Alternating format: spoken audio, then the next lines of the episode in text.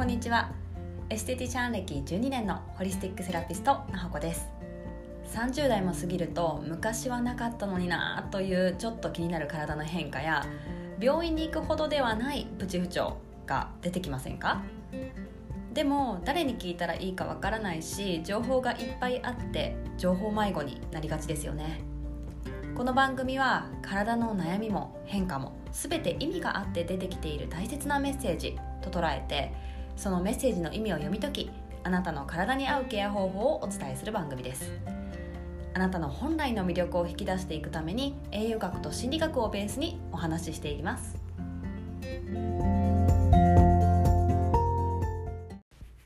こんにちは。今日も雨の静岡市です、えー、雨の中窓からね降ってる降ってる雨空から降ってる雨を眺めながら窓辺で、えー、今配信をしています。今日はですねスピリチュアルなお話をしていきます。どういうお話かというと、えー、人の、まあ、手術者のエネルギーをこう気をですね吸う人っていうのがいるんですね、まあ、エネルギーヴァンパイアとかよく言いますよね。自分の気ではなくて他人の気をこうチューチューチューと他人の蜜を吸うタイプの人ですね。その人の話をしていきたいと思います。ここで告白すると実は私ってまあ直感が結構鋭くってあの、まあ、特にエステを始めてからなんですけど、うん、少し見えることがあるんですね。でもいつも見えてるわけではなくてどちらかっていうと直感が働いているタイプであんまりこの見える見えないっていう話はしないようにしてるんですね。っていうのもせっかくこの世で生きているんだからその見える見えないだけにこう人生を任せてしまうのってなんか自分の人生という船の操縦を他人に任せている部分部分というか他人に任せてるような感覚に私はなるんですね。あくまであの補強というか、うん、大切にしながらも、うん、そこにとらわれないようにするっていうのが私のスタンスです。ただ今日はねそういうスピリチュアルっていうテーマでがっつりそこの世界に入っていこうと思います。えー、手術をしていてですねあのすごくその人が人間的にめちゃくちゃいい人めちゃくちゃ楽しい一緒にいてもっていう人であったとしても吸う人は吸うんですねエネルギーを他人の。でどういうふうに私に見えるかっていうとその人の体からストローがピューって伸びてくるんですよ私の方に。で私に刺す感じですねストローはプシュッと。でそこからこう吸い取られるような感じなんですね私のエネルギーが。でそれこそこのエピソード5シーズン3のエピソード5のあのスピリチュアルトークでもお話ししましたがエステを始めたばっかりの頃私はそういうのがあ見えたって思った後っていうのはもうぐったりしちゃってたんです。で不思議だったんですね。その人がめちゃくちゃいい人だったりするからなんですよ。エネルギーを吸ってるから人間的にどうなのかっていうとまた別の話でうん。なのでちょっと困惑してたんです。でちなみに今はっていうと別にストローを刺されようと何されようと私は私のエネルギーを渡さないのであの別に何の問題もないというか あのどうぞ刺してくださいっていう 状態になりました。まあ、要するに、まあ、分かりやすい言い方で言うと私の中で遮断ができるようになったっていうような感じですかね。でこのストローで吸う人っていうのはまあもう無意識状態っていうかエネルギーレベルでの話なので本人は別にそんなのしたくないと思ってるだろうしそんなつもりはないんですね。ただ、まあ、言えることとしてはエネルギーが必要な状態ちょっと落ちちゃってるっていうか少し元気が必要な状態なんですね。で本来であればエネルギーっていうのはそのエピソード5でも言った通り私のイメージとしては空っていうあの無限のエネルギーもう宇宙に広がるもう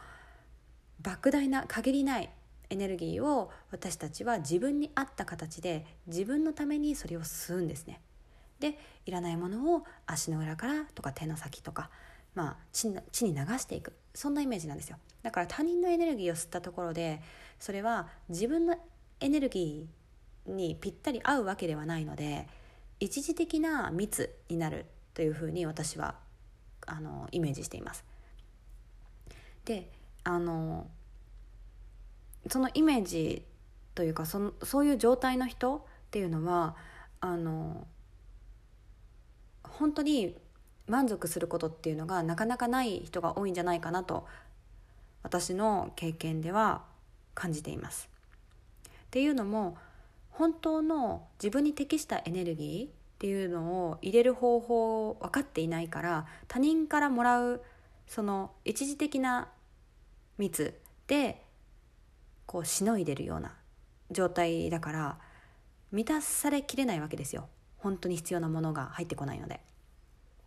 で実はこれって心理と同じでなんか悩み事があったり辛い時とかに一時的に褒めてもらったりとか愚痴を吐いていたりとかあのすることってあると思うんですね。でそういうことするとすっきりするじゃないですか。でもずっとぐるぐる繰り返している人っていませんか？なんかこう愚痴を吐いてちょっとすっきりするんだけど結局その根本が解決したわけじゃないからでその根本に対する捉え方を変えたわけではないのでまた時間が経ったらちょっと聞いてってなるわけですよね。別に愚痴を吐くことって私はすっごく大事な時間だと思っているのであの必要な時間ではあると私個人的には考えているんですけれどもでもずっとぐるぐるしている人の愚痴っていうのはあの、まあ、生産性がないんでね、うん、ご自身の中でもやっぱり違和感っていうものが生まれてくる可能性が非常に高くなるわけです。もちろんいつまでたっても同じことずっと言ってるなこの人みたいな人もいるんですよね。それはその人の選択で自分はもうこのままでいいってどこか感じているからそこにとどまっているわけであってでも自己成長していく人っていうのは、まあ、ある程度まではぐるぐるしたとしてもしながら自分にやっぱ少し違和感っていうのが生まれてくるんですよね。もしそんな人がいるのであればもうそれはそのぐるぐるを卒業するタイミングに来ているっていうことですね。でそういう人っていうのはあのそんな自分に違和感を感じているからでもどうしていいかわからなくなってしまってどういう行動に出るかっていうとドーパミンっていう快楽のホルモンがあるんですね私たちの体の中には。でその快楽のホルモンドーパミンを刺激する行動をしがちです。例えばなんか自己啓発の講座を受けまくるとかなんか楽しそうって思った講座を申し込みしまくるとかなんか資格を取ってみるとかとにかくなんかこうワクワクドキドキっていうようなものを自分の中にたくさん作るんですね出来事として。買い物もそうですしカラオケに行きまくるライブに行きまくるとか。それもそうですよね。わーって快楽のホルモンが出るのであのごまかすことができるんですよね。でも結局ごまかしていられるのって私は20代までかなと思ってます。違和感をもう感じていてで感じることができていてそのぐるぐるしている自分に。で自己成長を本当は心の奥で望む人であれば30代に入ってくるとそういう自分のままでいればいいじゃんとか表では思っていてもやっぱりその奥にある自分の違和感に目をそらしたくてもできなくなってくるんですよね。でじゃあどうしようってなってそういう自分に対して辛く感じるかもしれないですけどそれがあなたの成長につながることは本当もちろんのことでであとはお役目を背負っているっていうことなんですねこれは。あなたの潜在意識がこうあなたに対して働きかけてるんですよ。それは、まあ、そんな生活じゃなくってもっとあなたの魂に合った役目を果たそうよって言ってるような感じですね。だから本当はもっと私なんかできることあるしなんかこんなんじゃないよなとかこんな生活求めてるわけじゃないよなってもっとできることあるよなって思ってるし気づいているけどそれに目をそらそうとしてたりとかどうやって見ていいかがわからない向き合っていいかがわからない。だから違和感を感じているんですね。でこういう潜在意識の働きかけに対してもちろん「やめて」って「ノー」っていうこともできます。でも「分かった」「イエス」っていうこともできるんですね。それと向き合う向き合わないとかその自分の潜在意識からのメッセージを取り入れてこれからの生活を変えていくか変えていかないかっていう選択肢は本当にあなたにあるんですよねなのでカウンセリングではあのあなたのその役目とか役割とか使命をあなたの言葉で引き出していく時間なんですね。で生活を変えていくっていうといやいや私今仕事ここの会社辞めることできないし結局とかそういうふうに思う方いると思うんですけどその仕事だけとかこう目に見える生活というか条件だけではないんですね。同じことをしていたってどういうふうにそれを捉えるかとかその同じ仕事の中で自分はどういう役割とか役目使命を持ってやってるのかっていうのが言語化できた時それが潜在意識とつながった時っていうのはとてつもないこう腑に落ち感とあの現実を見る目が変わるんですよね。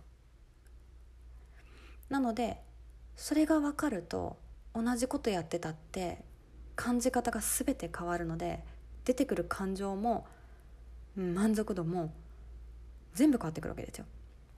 うん、でまあ少し話はそれるんですけど最近私が映画を見ていてですねどの映画かちょっと忘れちゃったんですけど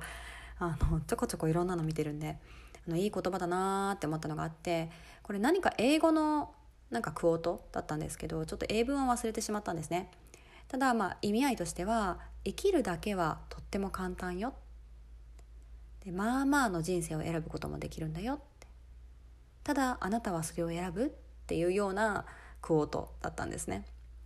なんか私にはその時すごく刺さってああ確かにって思ったんですよ。30代以降になってくるとまあ20代からね皆さんいろいろ何かしらで頑張ってきたと思うんですよ。だからまあまあの職業についてる方が多いですし普通に生きていくことできますよね、うん、だからこの生活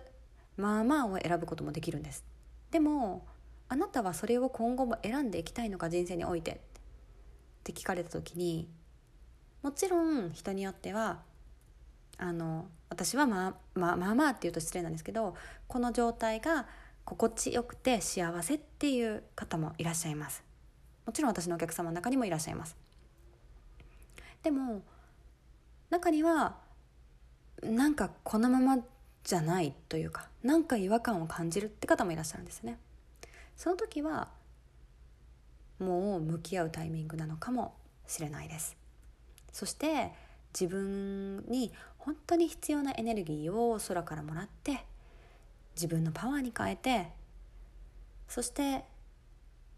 自分の役目をここで全うしていくっていうお役目を何か背負っているんだろうなと思います。たまに私はですねこうやってこうカウンセリングしていてあのなんかその人の未来が見えてくるような感覚になる時がよくあります。この人はきっとこうなっていくのかなみたいな。パーってこうイメージが勝手に目の前で目の前っていうか目の中っていうか頭の中で走馬灯走馬灯って死ぬ時ですね。間違えました。あのイメージバーって出てくるんですね。その時にもうとてつもなく私はワクワクするんですよね。でこの人がその破片をを今感じていてもがいているかもしれない。でもじゃあどこをつつけばそこに気づいてその道を歩み始めるんだろうっていつもワクワクしながら見てるんですね。もちろん私のイメージがねその人のイメージかどうかわからないんですけども目の前にいるあなたっていう存在はもう可能性の塊なんですなんか子供には、まあ、幼い時にはこうあなたの可能性は無限大とかって言えるのに20代30代40代ってこう年がこう年を重ねていくにつれてなんか今更とかもうこんな年だしとかそんな感覚を私たちは社会の先入観によって思いがちですけれどもそれはあなたの先入観でしかなくて勝手な社会からの教育でしかないんです。だからいつあなたがもうここを卒業するタイミングだなって感じるかどうかはそれはあなたの人生の物語の1ページ。そしてそのタイミングがあなたの物語だったって思うのでもうそのタイミングに来ている方で少しお話ししてみたいなって思う方がいらっしゃったら気軽に体験セッションにお申し込みください、えー、今日もスピリチュアル満載のトークでしたが実はこういう話がなんか良かったっていうコメントをいただきましてあの本当に嬉しかったです。あのそういうことを言っていただけるとどんどん私はあの自分全開であの話しやすくなるので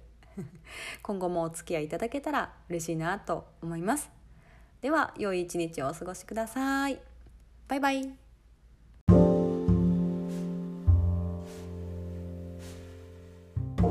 回の番組いかがでしたか？この配信がお役に立ったという方がいらっしゃったら配信登録お友達とシェアレビューをしていただけるとモチベーションになります。またもっと個別に相談したいもっと詳しく知りたいという方はエピソードメモのリンクから体験セッションにお申し込みいただけます。ではまたお話ししましょう。バイバーイ。